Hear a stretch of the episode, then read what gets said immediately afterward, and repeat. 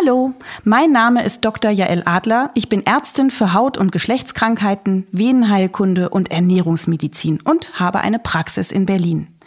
An dieser Stelle spreche ich regelmäßig mit Betroffenen und Experten zu unterschiedlichen medizinischen Themen. Viel Spaß beim Zuhören bei Ist das noch gesund? dem Gesundheitspodcast der TK.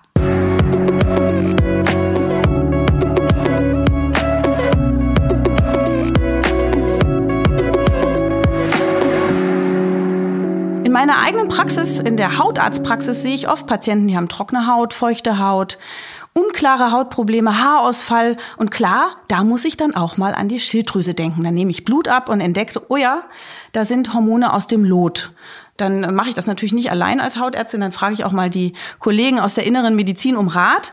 Aber nicht nur ich, sondern auch viele andere Arztdisziplinen entdecken, die Schilddrüse hatten großen Einfluss auf unsere Gesundheit und auch auf unterschiedliche Organe. Es ist so, 30 Prozent der Bevölkerung haben eine vergrößerte Schilddrüse. Struma nennt man das. Das liegt auch daran, dass wir Jodmangelgebiet sind in Deutschland. Und ich habe fast das Gefühl, es ist wie eine Epidemie. Viele, viele Frauen haben zunehmend diese Diagnose Hashimoto-Thyreoiditis, also eine Autoimmunerkrankung, wo der Körper, wo das Immunsystem sich gegen die Schilddrüse richtet und wo man auch Antikörper im Blut findet. Die Schilddrüse, was ist das für ein Organ? Die sitzt auf unserem Hals. Die sieht aus wie ein fleischiger Schmetterling. Und wie man die genau untersucht, das klären wir auch gleich.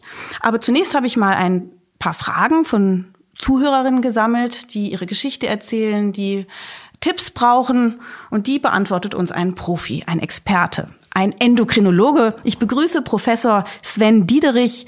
Er ist der ärztliche Leiter eines großen Hormonzentrums, kommt jetzt gerade mit dem Rat auch aus der Praxis hier in Berlin zu uns. Und äh, als Experte für Hormone hat er ja, zu 50 Prozent mit Schilddrüsenpatientinnen und Patienten zu tun. Er wird uns dann gleich weiterhelfen. Mein Name ist Maike, ich bin 34 Jahre alt und ich bin jetzt in der sechsten Woche schwanger. Und ich würde gerne wissen, ob es sinnvoll ist, sich Blut abnehmen zu lassen für eine Schilddrüsenuntersuchung, weil mir meine Freundin erzählt hat, dass gerade in der Frühschwangerschaft die Schilddrüse verrückt spielt und es dann deshalb oft zu Fehlgeburten führt. Wie sehen Sie das? Herzlich willkommen, Herr Professor Diederich. Hier schon gleich die erste wirklich wichtige Frage. Schilddrüse und Schwangerschaft. Ja, vielen Dank. Ich glaube, wir duzen uns ja, wir kennen uns lange. Sehr gerne. Das ist dann noch netter. Ja, Schilddrüse und Schwangerschaft, ein großes Thema. Äh, Schilddrüsenerkrankungen sind wirklich häufig. Das Wichtige ist aber, die sind auch leicht zu managen für, für, für, für alle Ärzte, also auch Hausärzte und wir Endokrinologen können das gut, gut äh, handeln. Und in der Schwangerschaft spielt die Schilddrüse nicht, nicht verrückt. Äh, in der Schwangerschaft sind zwei Sachen wichtig.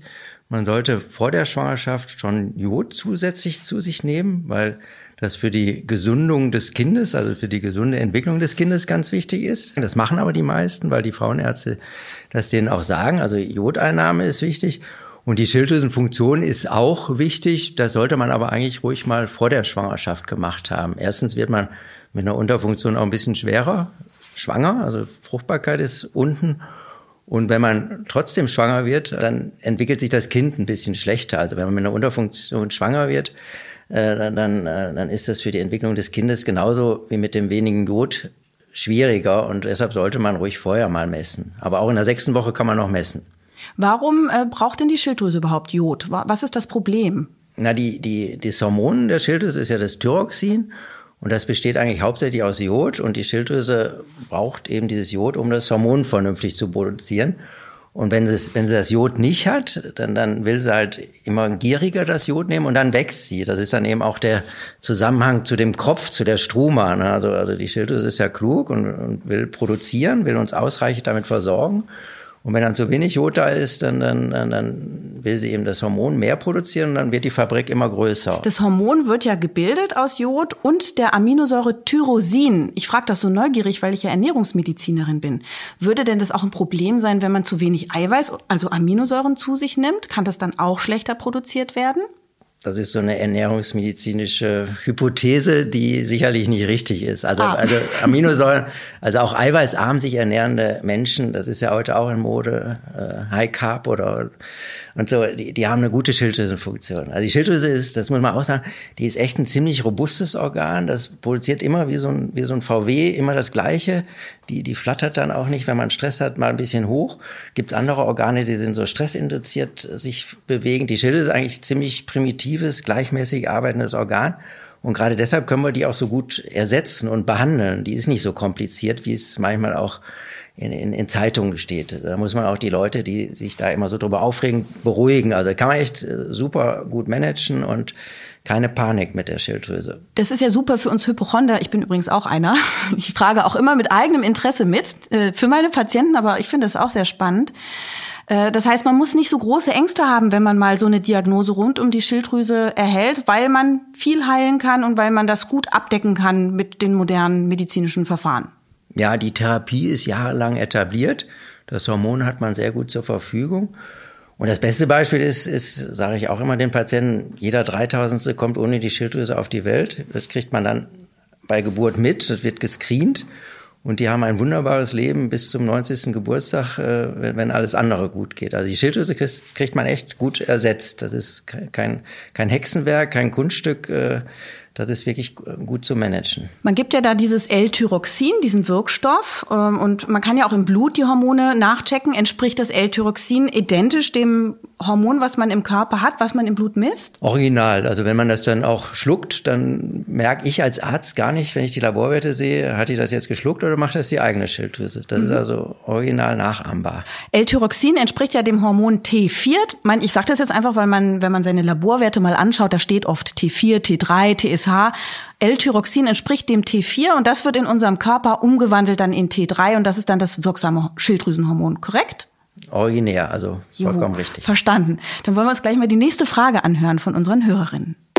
Hallo, mein Name ist Julia und ich bin 30 Jahre alt. Mich würde mal interessieren, warum so viele Frauen Probleme mit der Schilddrüse haben. Woran liegt das eigentlich?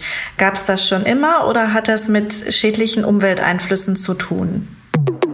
Man weiß das eigentlich sehr gut, dass es das eigentlich schon immer gab. Es ist ja so, die Medizin wird immer breiter und es wird immer viel, immer mehr gemessen und deshalb haben, haben sie in allen Bereichen das Problem, dass, dass man einfach äh, mehr weiß, wenn man viel misst. Und wir messen ja auch in Deutschland sehr viel, in anderen Ländern wird gar nicht so viel Labor gemacht. Wir, wir sind schon ein überversorgtes Land fast und da hat man dann eben diese, die dann diese Schilddrüsenerkrankung Hashimoto ausmachen altersabhängig bis bei 40 Prozent der, der, der Frauen. Und, und, und das ist aber eigentlich auch gar keine Krankheit, das ist nur ein Hinweis, dass man vielleicht mal irgendwann eine Unterfunktion kriegt. Und entscheidend ist eigentlich, äh, dass man sagt, äh, der, der Laborwert, der dann die Unterfunktion ausmacht, das ist der TSH-Wert. Und, und, und wenn Sie den angucken, dann, dann sind es eigentlich auch nur noch fünf Prozent der Frauen, die das haben. Also diese Antikörpergeschichte, das haben wir täglich am Hals. Da kommen die Frauen zu uns und sagen, ich habe die Antikörper, ich bin ganz schlimm krank. Das ist ein Laborwert,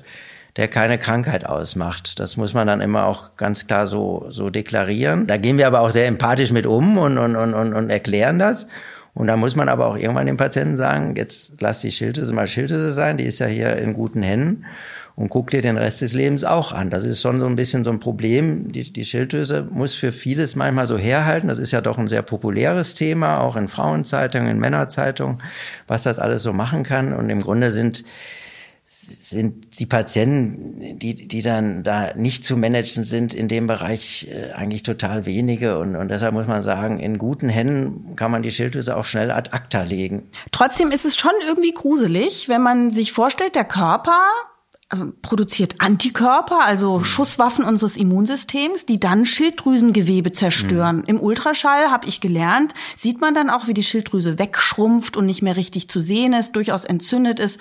Das kann doch nicht gut sein. Also wenn man Antikörper hat, ist doch eigentlich schon ein Zeichen, dass was aus dem Lot ist.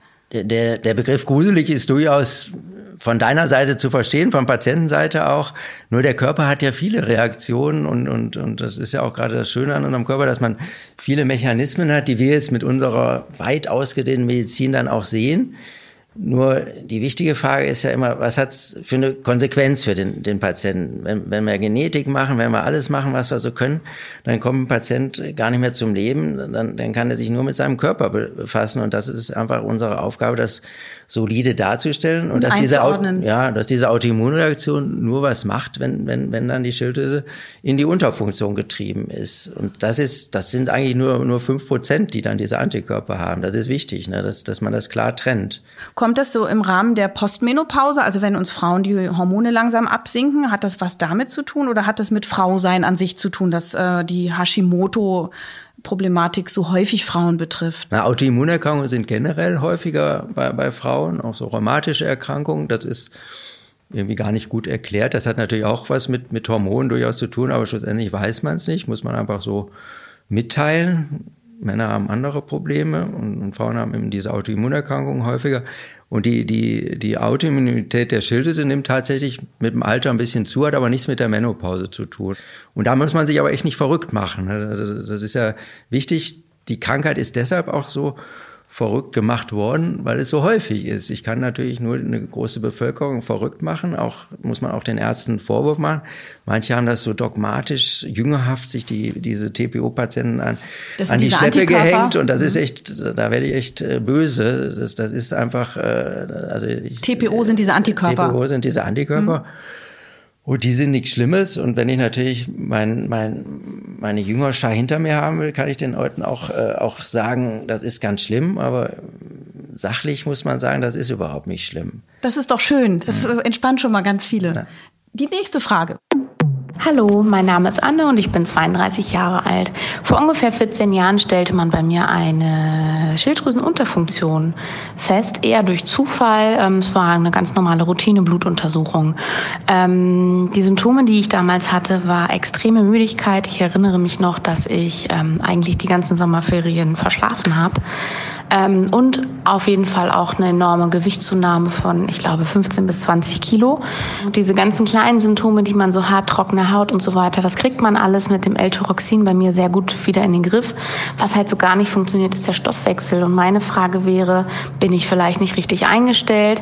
Einige Freunde von mir, die ebenfalls Schilddrüsenunterfunktion haben, die gehen zum Beispiel zum Endokrinologikum. Dort war ich noch nie. Sollte ich da vielleicht mal hingehen? Ja, zweierlei. Äh, einerseits ist äh, wichtig zu sagen, dass Sie, dass Sie so gesagt haben, das ist zufällig bestimmt werden worden. Der TSH-Wert wird echt so oft gemessen. Also jeder Hausarzt, wenn man da mit Symptomen dieser Art hingeht, der misst dann diese Schilddrüsenwerte. Also deshalb, dass das so eine ganz lange Irrwege sind, wenn man zum Arzt geht und dass das keiner erkennt, äh, dann, ähm, dann, dann ist, ist das eigentlich bei all unseren Ärzten auch nicht Endokrinologen, also nicht Hormonspezialisten, doch sehr auf der Pfanne. Das, das zur Beruhigung erstmal. Das Ganz kurz, vielleicht können wir noch mal kurz TSH erklären. Ja. Das sieht man immer auf den Laborbögen. Das ist das Regulationshormon mhm. äh, für die Schilddrüse. Ne? Das reagiert immer, wenn man eine Unterfunktion hat, also zu wenig Hormone im Blut sind, dann steigt der. Das kommt aus der, also aus einer Drüse im Kopf. Mhm. Und wenn wir zu viel Hormone haben, dann sinkt der. Und daran erkennt man, ob die Schilddrüse eine Über- oder eine Unterfunktion hat. Ja, eigentlich ist es genau wie du gesagt hast, simple Sache. Schilddrüse arbeitet zu wenig, die Hirnanhangsdrüse guckt die ganze Zeit auf unsere anderen Drüsen.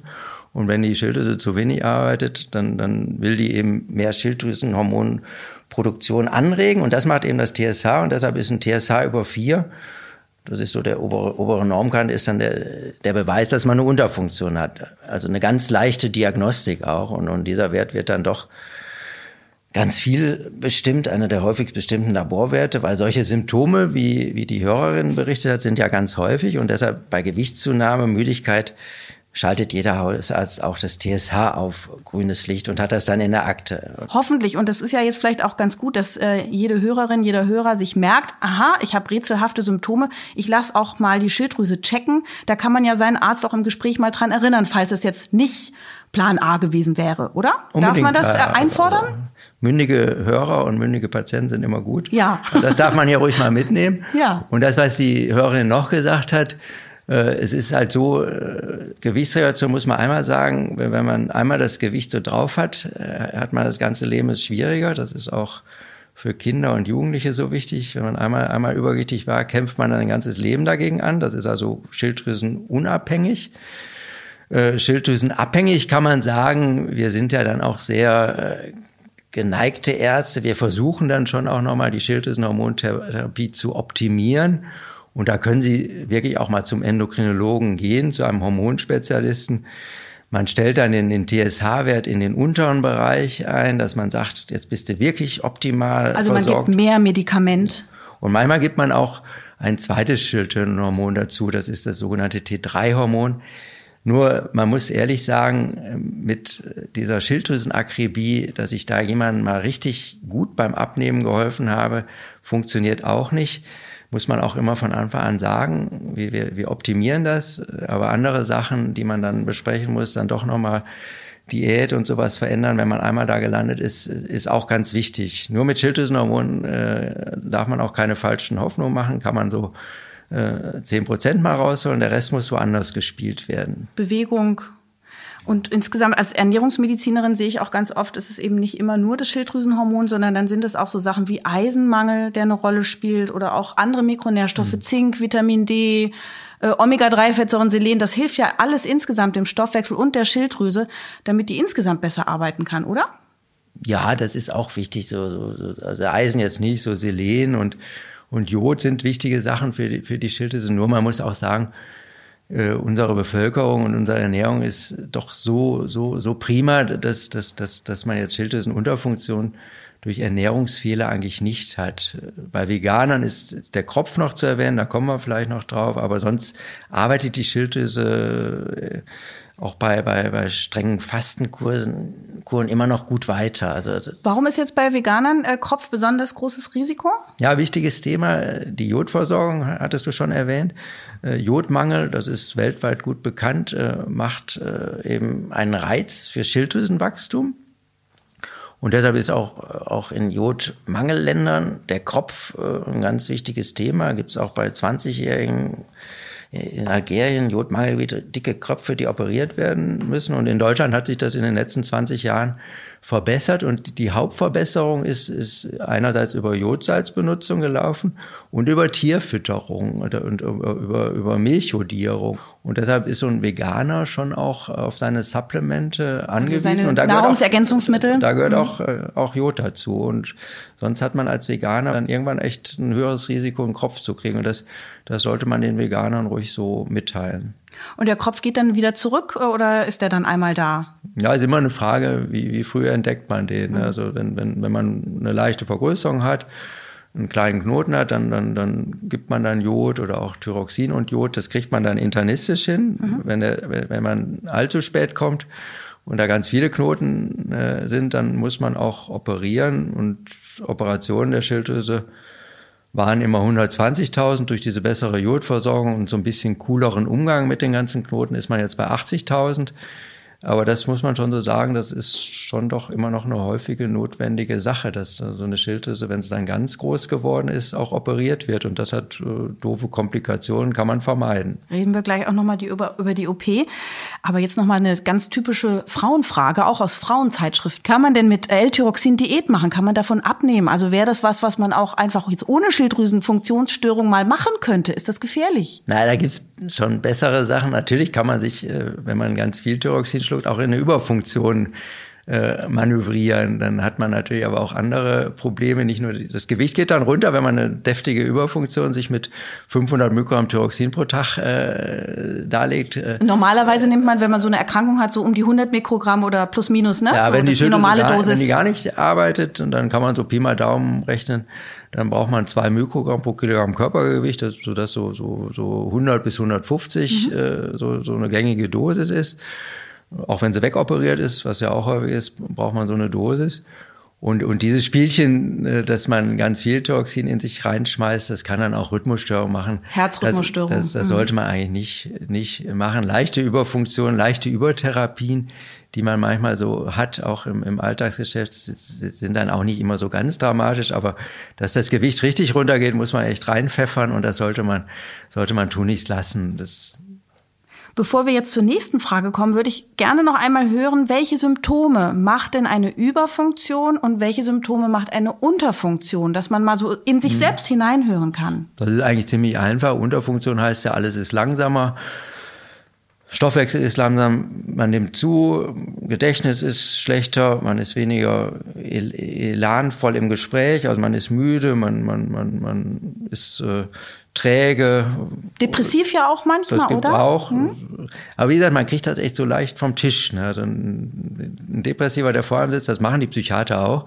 Die messen das TSH und dann sind, sind aber 99,99 Prozent andersweitig depressiv. Okay. Das ist, ist eigentlich ziemlich leicht vom Tisch zu packen. Das ist die eine Richtung, eben dieses Lahme und die, die Überfunktion ist eben genau das Spiegelbild. Man ist nervös, man ist aufgeregt, nimmt ab, hat ein bisschen Durchfall. Also Schwitzig. Ist, ja, also eben der, der Motor läuft auf Hochtouren, was mhm. aber auch nicht immer so das, das schönste Lebensgefühl ist. Also es, wie immer, das mittlere Gefühl ist am besten und auch die Überfunktion kriegt man ja reguliert. Also das sind aber die Symptome. Und ich als Hautärztin sehe eben immer den Haarausfall, sowohl bei der Über- als auch bei der Unterfunktion und Hautprobleme insgesamt. So schwer auf andere Therapien, auf Cortisoncremes oder sowas ansprechen.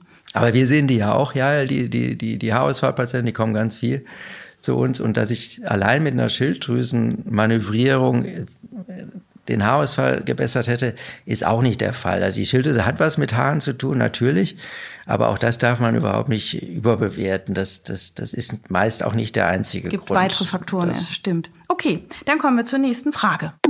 Mein Name ist Bettina und ich bin 38 Jahre alt vor ungefähr sechs, sieben Jahren ähm, wurde bei einem Bluttest, wurde mir empfohlen, danach äh, mal meine Schilddrüse überprüfen zu lassen, wo festgestellt wurde, dass ich mehrere große Knoten ähm, auf der Schilddrüse habe. Und ja, die erste Ärztin wollte die gleich komplett entfernen. Ich war dann noch mal bei einem anderen Arzt ähm, für eine Zweitmeinung und die meinten, man kann das auch erstmal beobachten und drin lassen. Das wurde dann auch fünf Jahre so gemacht. Da war ich dann zweimal im Jahr zur Kontrolle, ob die wachsen. Ähm, Medikamente habe ich dann nicht bekommen, weil die meinten, dass es eigentlich eigentlich so okay ist von den Werten. Und nach fünf Jahren haben sie mir dann geraten, die entfernen zu lassen, weil die Knoten immer gewachsen sind. Und mit der Klinik habe ich dann beschlossen, dass die Hälfte rausgenommen wird weil auf der einen Hälfte ein 3 Zentimeter Knoten war und auf der anderen Hälfte waren so mehrere kleine. Meine erste Frage, wie wahrscheinlich ist es, dass aus Knoten etwas Bösartiges wird? Ähm, kann man das erstmal alles so belassen oder ja, sollte man irgendwann, wenn die Knoten weiter wachsen, die Schilddrüse rausnehmen?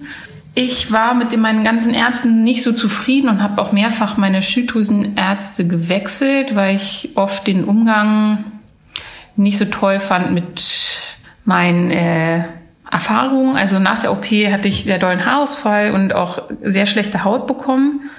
Und die Aussage war dann eigentlich, ja, kann ja auch von was anderem kommen und ähm, kann eigentlich davon nicht sein. So. Was mir ein bisschen unlogisch erschienen, weil Hormone, Haut, Haare, äh, hat man ja schon mal was gehört von Zusammenhängen. Ähm, und die Einstellung mit den Schilddrüsenhormonen habe ich dann eigentlich mit meinem Hausarzt gemacht, weil der mir da noch am ja, einfühlsamsten erschien. Ähm, was mich da in dieser ganzen Zeit auch verwundert hat, ist, wie stark die Werte schwanken können. Also bei meinem einen Arzt hatte ich immer komplett andere Werte als bei dem anderen.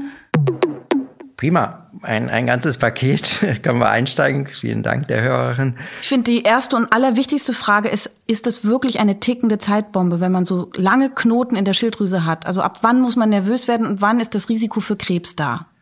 Ist eben gar keine tickende Zeitbombe. Man braucht aber einen Arzt, der einmal sagt, das ist jetzt gut oder böse. Und da haben wir ganz klare Kriterien. Die kann man abklären. Knotengröße ein Zentimeter braucht dann eine zintigraphische Untersuchung, wo man sieht, ist der kalt oder warm. Und Was der ist Zintigraphie? Erklär das Zintigraphie kurz. ist so, so, man gibt der, der, dem Körper Jod, in den radioaktiv markiertes, aber ganz lasch radioaktiv markiertes Jod. Und die Schilddrüse grapscht sich alles, alles Jod, was in den Körper kommt, haben wir ja schon erklärt, dass, dass die, die Schilddrüse eben Jod braucht. Und, und, und dann sieht man von außen mit so einer Kamera auf den Körper und, und, und, und, und äh, guckt dann eben die Schilddrüse von außen in, in ihre Arbeitsfunktion an praktisch.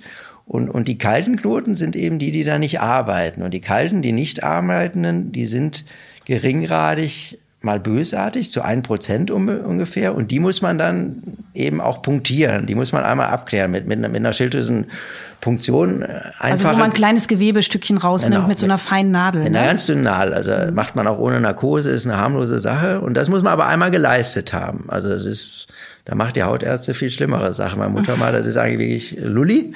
Und dann, dann macht man das mit einer kleinen Nadel. Und das muss man aber einmal abgearbeitet haben. Ne? Und dann, dann muss man aber nicht die 99 Prozent Gutartigen alle operieren. Das ist eben das Thema, was die Patientin ja auch ganz gut gesagt hat, äh, dass, dass er dann die eine Seite drin gelassen hat. Also auch eine sehr gute Entscheidung. Kleine Knoten, die dann der Chirurg gerne mit rausnimmt wenn du schon mal da bist, mache ich klar Schiff. Das wollen wir nicht. Das, deshalb äh, ist so ein kleiner Knoten, die, die wir, die wir bei, bei, bei über 50-Jährigen zu, zu, zu 40 Prozent sehen, bloß nicht zu operieren. Da, da braucht man dann eben einen versierten Arzt, der sagt, das bleibt da schön drin.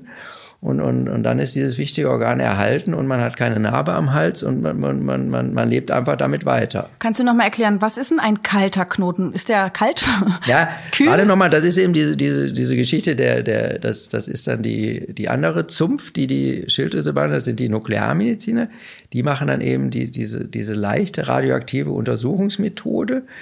Und äh, man gibt eben Jod von außen, radioaktiv markiert. Das landet alles in der Schilddrüse und dann, dann ist, gibt die Schilddrüse dieses schöne Schmetterlingsbild. Und wenn der Schmetterling äh, ein Loch im Flügel hat, also dass der Knoten nicht arbeitet, äh, dann, dann weiß man, der ist kalt und der gehört dann wiederum von einem versierten Arzt punktiert, weil der heiße Knoten, der dann eben ein, ein eine Mehrspeicherung zeigt, Aha, der ist also immer der, gutartig. Der ist so aktiv und, und, und ja. hormonproduzierend oder so, dass er dann eben ganz viel von dem Jod aufnimmt und deswegen heißer wirkt, also sich äh, noch stärker darstellt als das restliche Schilddrüsengewebe? Genau, der kann dann eine Überfunktion machen, wenn er, wenn er ganz ausflippt, aber der ist niemals böse. Also deshalb ist einfach die Botschaft, Zintigraphie eine wichtige Untersuchung, auch nur einmal dann gemacht, dann weiß man, ob das kalte oder heiße sind, braucht man auch nicht, nicht dauernd machen und, und dann die kalten, größte ein Zentimeter, die müssen sauber punktiert werden und, und dann kann man dem Patienten aber sagen, der ist gutartig und die Vorstellung ist auch die, dass der dann immer gutartig bleibt. Also dass sie dann umspringen,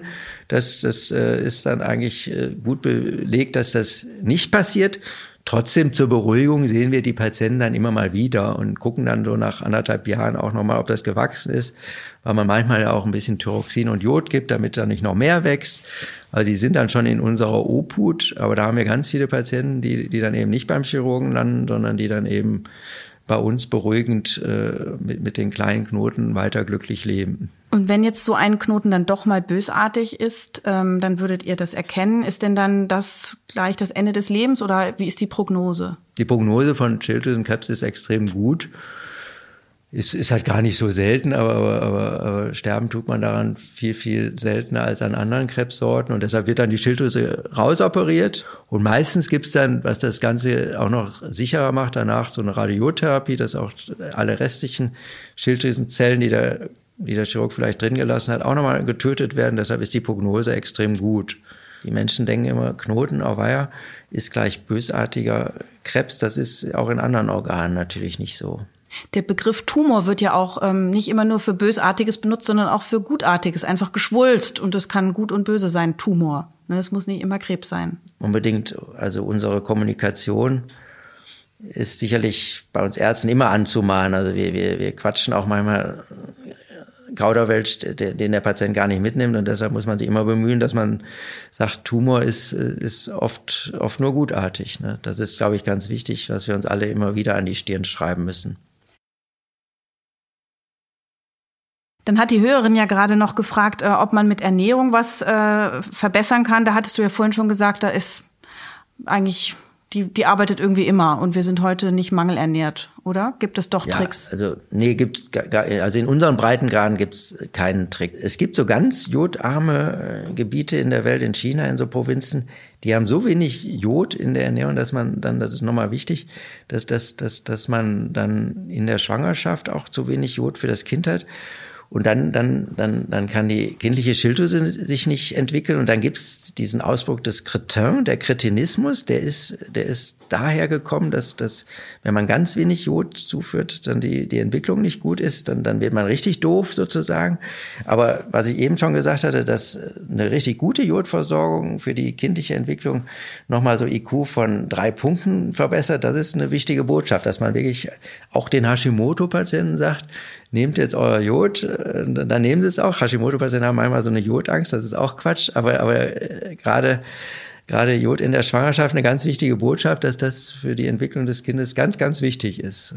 Dann wurde ja noch gefragt, wie es sein kann, dass die Hormonwerte ständig schwanken. Man muss sagen, auch bei, bei Patienten, die eine normale äh, äh, normale Schilddrüsenfunktion haben, gibt es auch tageszeitliche Schwankungen, auch, auch ein bisschen auch im Alter sind die, Alter sind die Werte auch wieder ein bisschen anders. Das muss man erstens sagen, dass, dass leichte Schwankungen einfach ähm, auch ähm, zum Schilddrüsen gesunden hören. Und natürlich gibt es auch in den Bestimmungsmethoden auch immer noch so Unterschiede. Man, man muss aber auch da die Kirche im Dorf lassen. Wenn man so einen TSH-Wert zwischen 0,3 und 2,5 hat, dann ist das einfach okay und da muss man auch da nicht zu sehr dran fahren. Die Patienten gucken natürlich immer ganz oft, ist der jetzt bei 1,0 oder bei 1,2, habe ich ein Kilo mehr. Das, das liegt nicht daran. Also man muss da auch so ein bisschen sagen, äh, der schwankt immer mal. Bestimmungsmethoden sind, sind auch unterschiedlich. Und, und wenn der in dem Bereich, wie gerade gesagt, liegt, lass die Schilddrüse aber auch mal außen vor, äh, guck auf die anderen Dinge des Lebens. Und das war jetzt auch noch die letzte Frage wann geht man zum Hausarzt und wann geht man zum Endokrinologen, zum Facharzt, zum, zum Hormonspezialisten mit der Schilddrüse? Also die Hausärzte haben das echt gut drauf. Das, das ist, ist, äh, ist, ist auch kein Hexen und kein Kunstwerk. Und wenn man da dann eben unzufrieden ist und denkt, der Junge macht das nicht richtig oder die, oder die Frau macht das nicht richtig, dann soll man zu uns kommen. Aber die meisten Patienten sind bei den Hausärzten echt in guten Händen. Jetzt haben wir noch eine Krankheit gar nicht erwähnt, der Morbus Basedow. Das ist ja auch eine Autoimmunerkrankung, aber eher nicht wie Hashimoto mit einer Unterfunktion, sondern im Gegenteil eher eine Überfunktion. Kannst du uns dazu noch was erklären? Ja, das Immunsystem ist ja vielfältig. Also Hashimoto ist das Immunsystem die Schilddrüse ärgernd, also in die Unterfunktion treiben könnend, mhm. aber nicht müssend. Und dann gibt's andersrum Immunphänomene, die dann die Schilddrüse aktivieren, die dann praktisch die Schilddrüse in die, in, in die Produktion treiben. Da gibt's dann sogenannte TRAC-Antikörper, die wir dann auch messen. Und, und, und dieses Immunphänomen macht dann eben diese Mehrarbeit der Schilddrüse und dann haben die Patienten äh, natürlich auch ähm, Überfunktionssymptome, kommen mit Nervosität, Gewichtsabnahme, sind manchmal auch froh, jetzt geht das Gewicht runter und dann, dann, dann sieht man, dass das die Überfunktion war, dann, dann hat es aber auch andere Nachteile. Muss man dann also behandeln, eine Überfunktion gehört behandelt, weil man sonst auch Herzrhythmusstörungen kriegt und das kriegt man dann auch ganz gut behandelt man gibt dann Schilddrüsenhormon stoppende Medikamente. Thiamazol ist so ein gängiges Medikament. Und das Gute an dieser Überfunktion ist, dass sie zu 50 Prozent nach einem Jahr wieder von selbst verschwindet. Deshalb sagt man den Patienten, ich manage mal diese Mehrproduktion und, und wir haben eine gute Chance, dass sich das alles, dass sich das alles wieder beruhigt. Also und manchmal treten ja so die Augen so hervor, ne? Dieser Ex-Ophthalmus wird das genannt. Was passiert denn da mit den Augen und warum geschieht das? Das ist eigentlich die wirklich fiese Sache. Das ist so, ein, so, wie wir sagen, so ein kombiniertes, assoziiertes Autoimmunphänomen, dass andere Immunzellen dann in das Fettgewebe hinter die Augen krabbeln und das vermehren und die Muskeln äh, vergrößern. Das ist eben nicht, das ist nicht so gut zu behandeln. Das haben 50 Prozent der Basedow-Patientinnen so Pi mal Daumen. Und richtig schlimm haben es auch nur 10 Prozent. Und da muss man dann schon auch am Ball bleiben, da muss man mit den Augenärzten kooperieren, da muss man entscheiden, ob man Cortison gibt. Das ist wirklich dann bei den Baselpatienten eigentlich das eigentliche Übel und, und da muss man manchmal dann auch Operationen machen, die unschön sind, dass man dann wieder Schieloperationen hat. Aber auch da braucht man eben einen guten Fachmann, der das managt, wie so oft im, im gesundheitlichen Leben. Und das kriegt man auch hin. Aber, aber das, das ist tatsächlich wichtig, dass du das ansprichst da muss man von Anfang an wirklich eine gute Betreuung haben, dass, dass das nicht äh, irgendwie zu fiesen ästhetischen, aber auch zu, äh, zu, zu sehtechnischen Problemen führt. Also das ist ein ganz wichtiger Punkt. Also zusammengefasst, Überfunktion eigentlich ganz easy zu managen, kriegen wir gut mit hin und die, die, die Augensymptomatik muss man dann äh, fachspezifisch zusammenarbeiten. Dann kriegt man es auch, äh, auch ganz gut hin. Jetzt hast du schon öfter mal über die Operation der Schilddrüse gesprochen. Ich selber habe auch in meiner Ausbildung mal da zugeguckt und äh, habe dann gelernt, es ist gar nicht so ungefährlich. Da gibt es einen Nerv, der verletzt werden kann, der unsere Stimmritzen innerviert, dass man da heiser sein kann. Das könnte passieren nach so einer Operation oder auch, dass die Nebenschilddrüsen, das sind so kleine Knubbelchen, die auf der Schilddrüse sitzen, die für ja quasi die Regulation des Kalziumhaushaltes wichtig sind. Das könnte man also eine Osteoporose bekommen, wenn man die aus Versehen bei der OP zerstört. Wie schlimm sind denn diese Nebenwirkungen? Wie oft passiert es? Und äh, muss man eigentlich, wann muss man operieren überhaupt? Ja, die, die erste Botschaft ist die wie immer, jede Operation, die nicht nötig ist, vermeiden Schilddrüsenoperationen sind aber, wie ich gesagt habe, trotzdem noch häufig.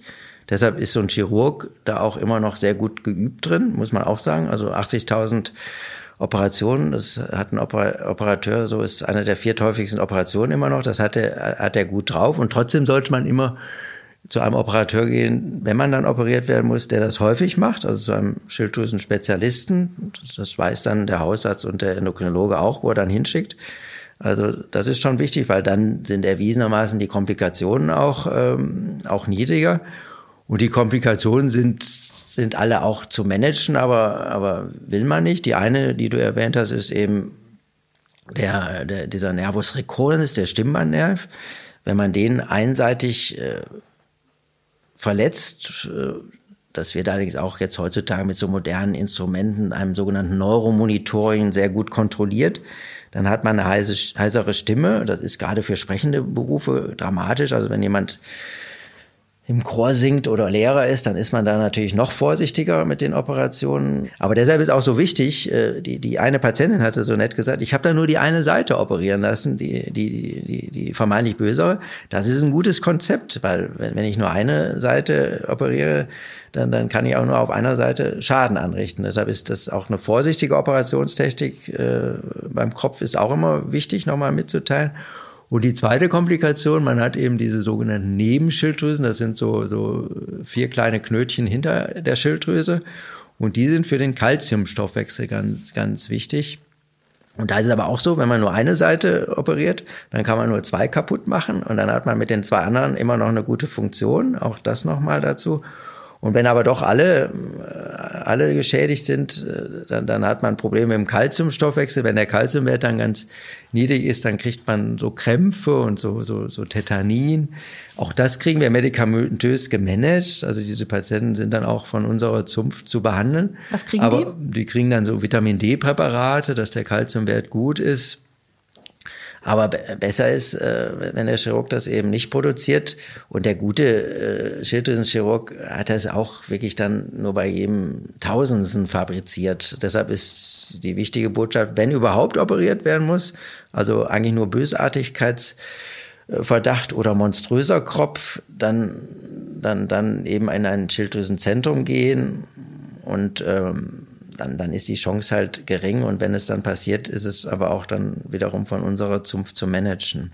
Ich sehe sehr viele Schilddrüsenoperierte Patienten, die eine Narbe haben am Hals, genau da, wo immer der Anhänger hängt, sonst von der Halskette. Ähm, ist, wird zu viel operiert oder äh, ist das so statistisch gesehen in der Norm?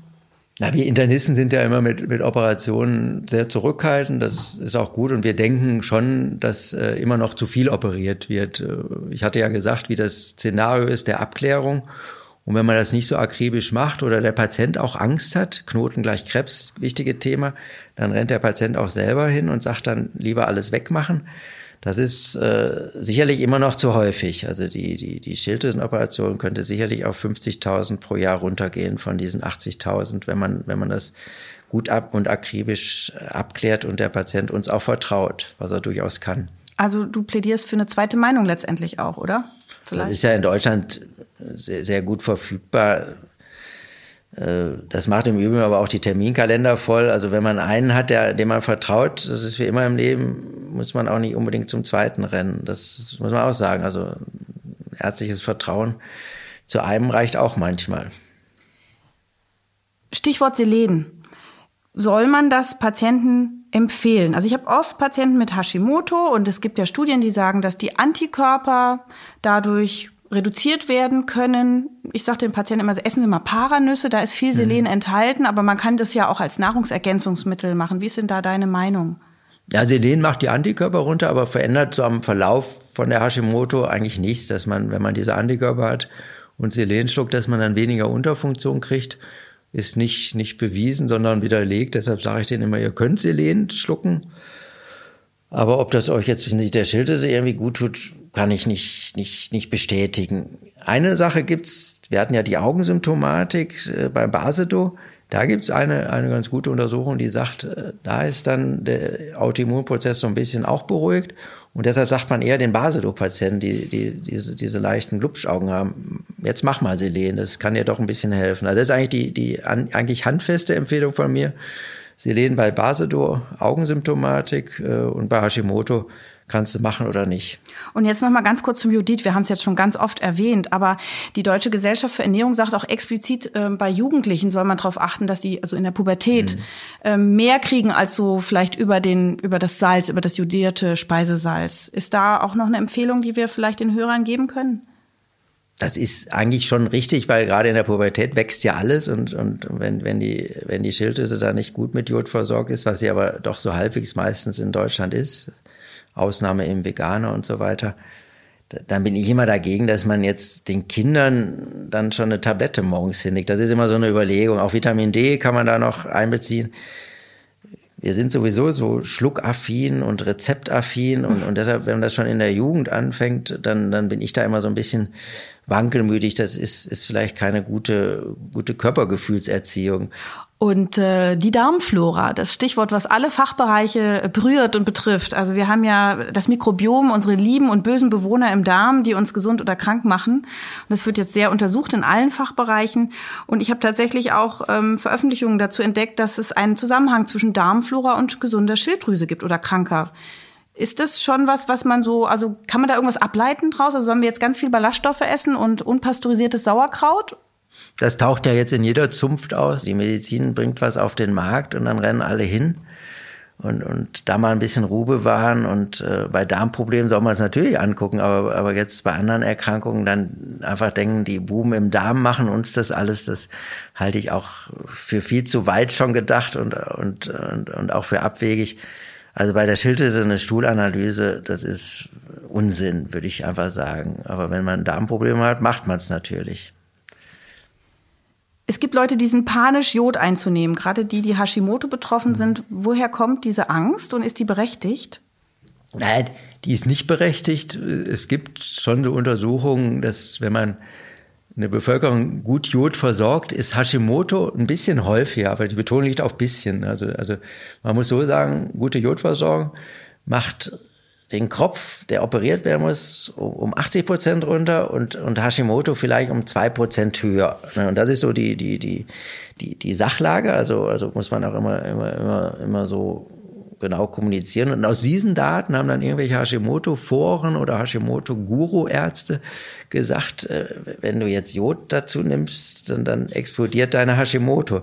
Das ist, äh, ist, ist, ist überhaupt nicht belegt und ist wirklich Unsinn. Und deshalb äh, darf man als Hashimoto-Patientin auch, auch, auch Jod zuführen und dass die Schilddrüse dann da irgendwie äh, Kapriolen schießt, das gibt's einfach nicht. Und das kann man eigentlich ab, äh, ablehnen, diese, diese, diese Jodpanik muss man auch ablehnen, auch im familiären Setting, wenn die Mutter sagt, ich kriege kein Jod, das ist für die Kinder schlecht, also muss man ganz klare Stellungnahme machen, auch Hashimoto soll Jod schlucken und, und dass das dann irgendwas verschlimmert, ist auch nicht belegt. Also keine Jodpanik, also das ist vollkommener Unsinn.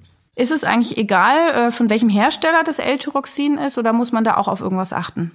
Also wie gesagt, das Tyroxin, das T4, was da drin ist, ist immer gleich. Das ist eine feste Substanz, die man dann ja auch im, im Labor misst. Und die, die, die Zusatzstoffe in Medikamenten, die sind natürlich alle immer ein bisschen anders und, und aufgrund dieser Schilddrüsenhormonakribie, die in der, in der Landschaft existiert, weiß man, dass ein Präparatewechsel auch mal was an der Einstellung ändern, ändern kann. Und deshalb sagt man eigentlich immer, äh, dass man das Präparat, was man einmal geschrieben hat, äh, auch lässt. Also aufgrund dieser, dieser, dieser, dieser Thematik, dass die Galenik, also die Zusammensetzung manchmal auch, auch die, die, die Resorption, die Aufnahme ein bisschen, ein bisschen verändert, ist der Apotheker auch hier ausnahmsweise verpflichtet, immer das, das originäre Zeug, was wir aufschreiben, zu geben. Und deshalb braucht der Patient sich da eigentlich auch keine Sorge zu machen.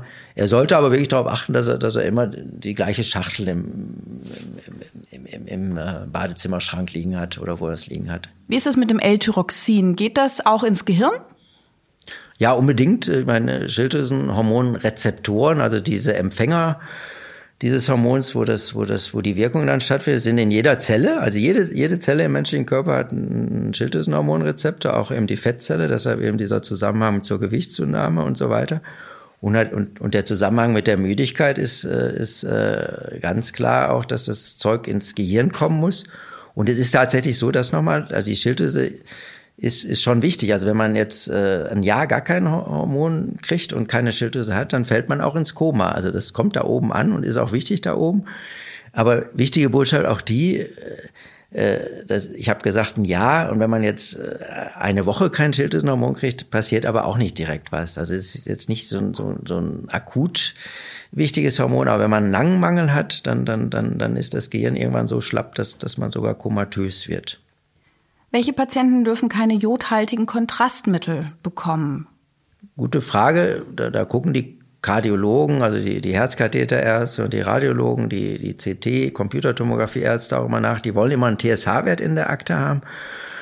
Und wenn der TSH-Wert normal ist, dann dürfen alle Kontrastmittel haben. Aber wenn man jetzt in eine Überfunktion noch Kontrastmittel mit Jod gibt, das ist eben dieses, äh, nicht das, das, das Kernspin-Kontrastmittel, sondern das, das äh, CT oder Herzkatheterkontrastmittel, wo Jod drin ist, äh, dann, dann will man denen das nicht geben, weil die dann wirklich durch diesen, durch diese, dieses riesen Jodangebot und die Schilddrüse ist sowieso so schon an, am viel arbeiten, dann, dann, dann wird die in, in eine schlimmere Überfunktion getrieben. Aber das ist eigentlich im ärztlichen Management so akribisch gehandelt, dass äh, keiner äh, Kontrastmittel gibt, wenn er kein TSH in der Akte hat, dass da auch nicht so eine große Angst bei den Patienten sein muss. Geht man denn, wenn man jetzt eine Schilddrüse einstellt, wirklich nach Laborwerten oder auch so ein bisschen nach dem Wohlfühlen? Ja, unbedingt. Also das ist ganz wichtig. Ne? Wenn jetzt einer sich mit dem TSH-Wert von 2,3 Prudel wohlfühlt und mit, mit dem TSH-Wert also dann eher in die in die in die stärkere Richtung gelenkt äh, bei 1,0 äh, sich sich ganz viel streitet, dann sagt man, bleib mal lieber ein bisschen niedriger. Also das ist, ist ganz wichtig.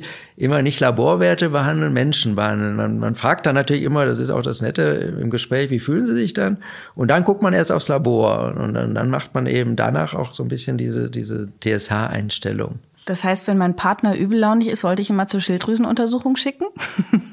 ja, wenn er, übellaunig und noch dicker wird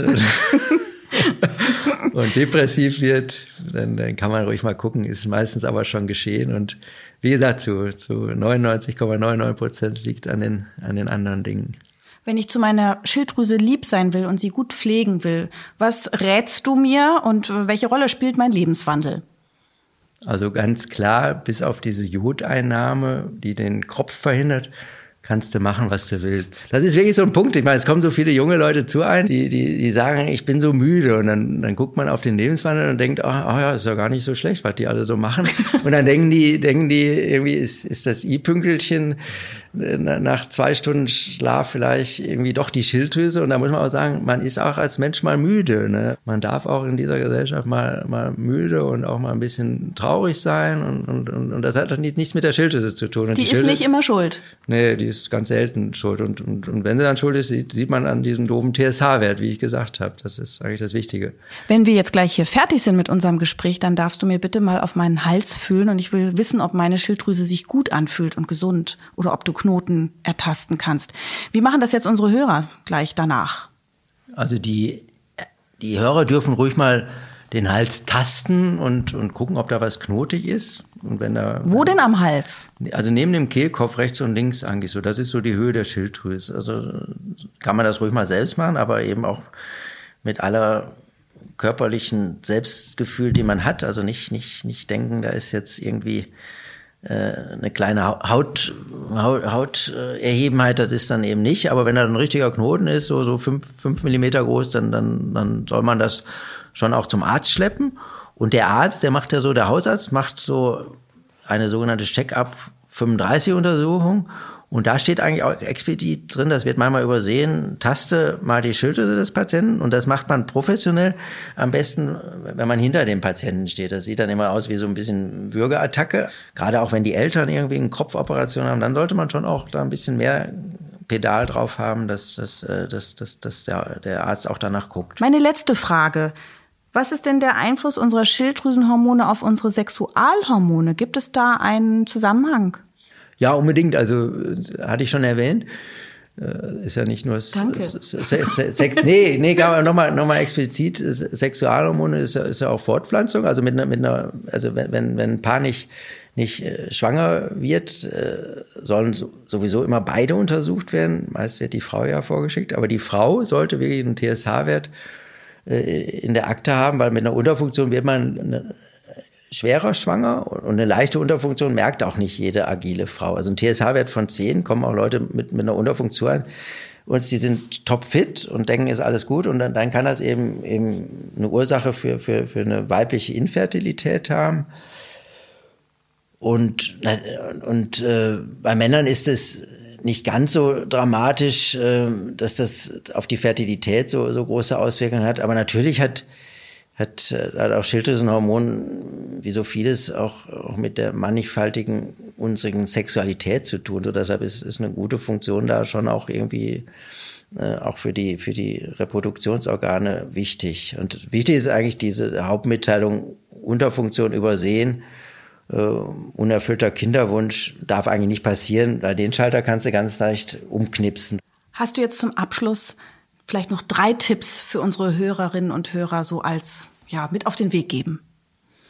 Ja, ganz klar. Also der erste Tipp: Schilddrüse ist gut zu managen. Also bitte nicht diese diese auch in der Google-Medizin verbreitete Panik in diesem Bereich äh, mitmachen, sich einen vernünftigen Arzt suchen. Das ist der wichtigste Tipp.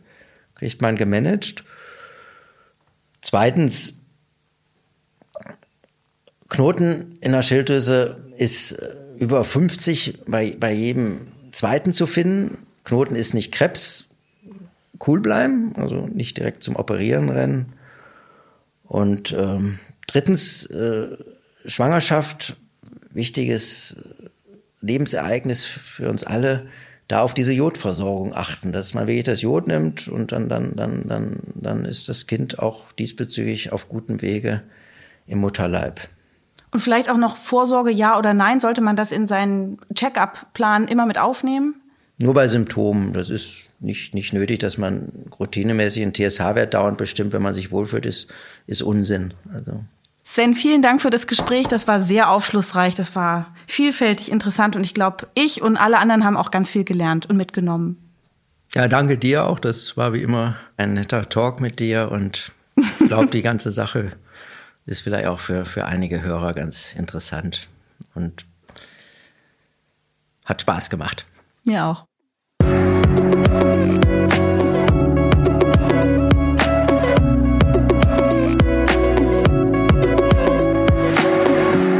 Das war Ist das noch gesund?